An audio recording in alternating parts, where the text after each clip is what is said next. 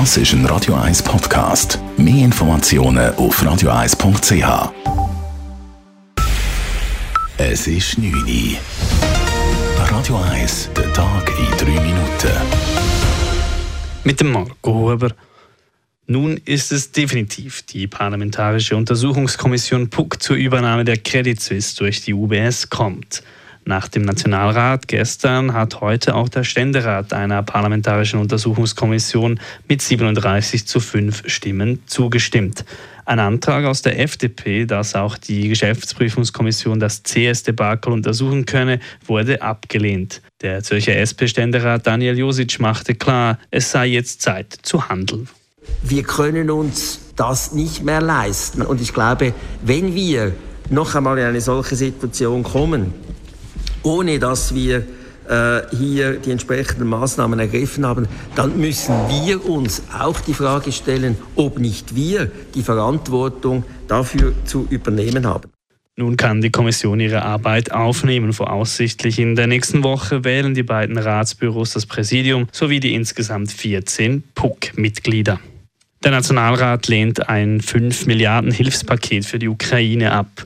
Eine Mehrheit war unter anderem der Ansicht, dass zuvor zahlreiche Fragen betreffend Wiederaufbau der Ukraine noch geklärt werden müssten. Bis jetzt hat die Schweiz für die Ukraine Hilfsgelder in der Höhe von 1,8 Milliarden Franken gesprochen. Es sei schlichtweg zu früh, bereits einen weiteren fixen Beitrag zu sprechen, sagte der zuständige Außenminister Ignazio Gassis. Täglich gebe es weitere Schäden durch den Angriffskrieg und die Kosten dieser Schäden seien reine Schätzungen, sagte Gassis. Deshalb ist es heute noch nicht möglich, genau zu beziffern, wie hoch der Bedarf für den Wiederaufbau der Ukraine sein wird. Und jetzt verstehen Sie, warum es heikel ist, heute 5 Milliarden zu, von 5 Milliarden zu sprechen und nicht von 10 oder von 2. Das bedarf die notwendigen Abklärungen. Die Schweiz leistet weitere humanitäre Hilfe und die sei jetzt sehr notwendig und komme auch an, so Gassis weiter.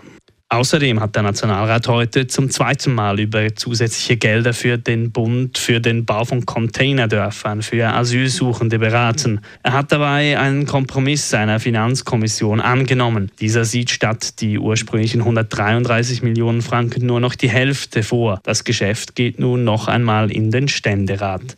Dieser hatte sowohl die 133 Millionen als auch die Hälfte bereits je einmal abgelehnt. Bundespräsident Alain Berset hat heute angekündigt, weiter im Bundesrat bleiben zu wollen. Er werde im Dezember erneut kandidieren, sagte der SP-Bundesrat am Swiss Economic Forum zu SAF. Berset sitzt seit Dezember 2011 im Bundesrat. Aktuell bekleidet er zum zweiten Mal das hohe Amt des Bundespräsidenten.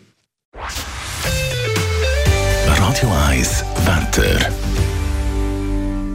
Am Abend wieder recht sonnig mit örtlichen teils gewitterigen Regengüssen. Morgen dann zeitweise sonnig. Am Nachmittag, vor allem über den Bergen, steigt das Gewitterrisiko. Die Temperaturen liegen bei bis zu 27 Grad.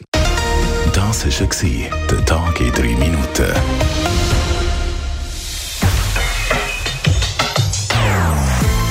Nonstop. Das ist ein Radio 1 Podcast. Mehr Informationen auf radio1.ch.